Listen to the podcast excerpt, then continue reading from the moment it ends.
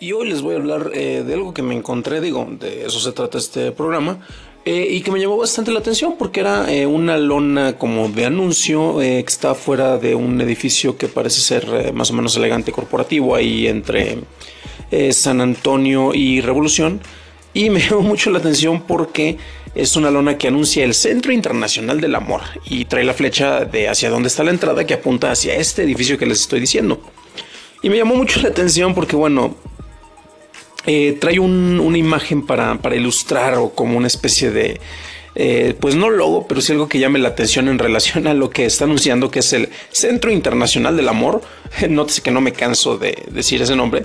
Y pues que son básicamente dos, eh, dos personas viendo frente a frente, al parecer es un hombre y una mujer, eh, sentados en el piso, más o menos este, a la misma altura, y con varios puntitos de colores en lo que sería la, la dirección de la columna vertebral, pues como para indicar, no sé, los chakras que se están despertando y de fondo una especie de rayos cósmicos como de del puente arcoiris de, de Thor o no sé, este, o tal vez bandera de, de manifestación gay, no, bueno, no, no, no creo que sea eso, ¿verdad? Y me llama mucho la atención porque, pues bueno, de entrada es eh, como que una imagen más populachera, si en realidad es una especie de centro de apoyo de relaciones o de apoyo psicológico, pues creo que tal vez tener una imagen un poquitito más seria. No porque estás hecho eh, chusca o jocosa, sino porque pues eh, suena un poquito a charlatanería ya cuando te empiezan a hablar de, ondas de, de, chakras y esas cosas. Digo, si promueven y dan clases de sexo tántrico, pues entonces igual estaría más interesante, ¿no? Pero um, bueno, tal vez no debería estarlos criticando y tal vez debería de averiguar. Igual también ahí, eh, proporcionan eh, compañeritas para hacer prácticas. No, bueno, eh, eso no lo sé.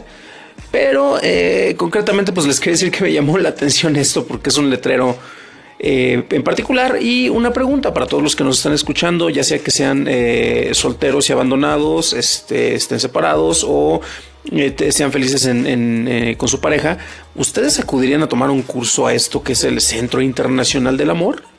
Y si es así, ¿por qué lo harían? Eh, y bueno, pues esperamos sus llamadas. Nuevamente después de esta transmisión dejaré aproximadamente un par de horas en caso de que recibamos alguna para incluirla en la transmisión. Y si no, pues nos estaremos escuchando en futuras transmisiones.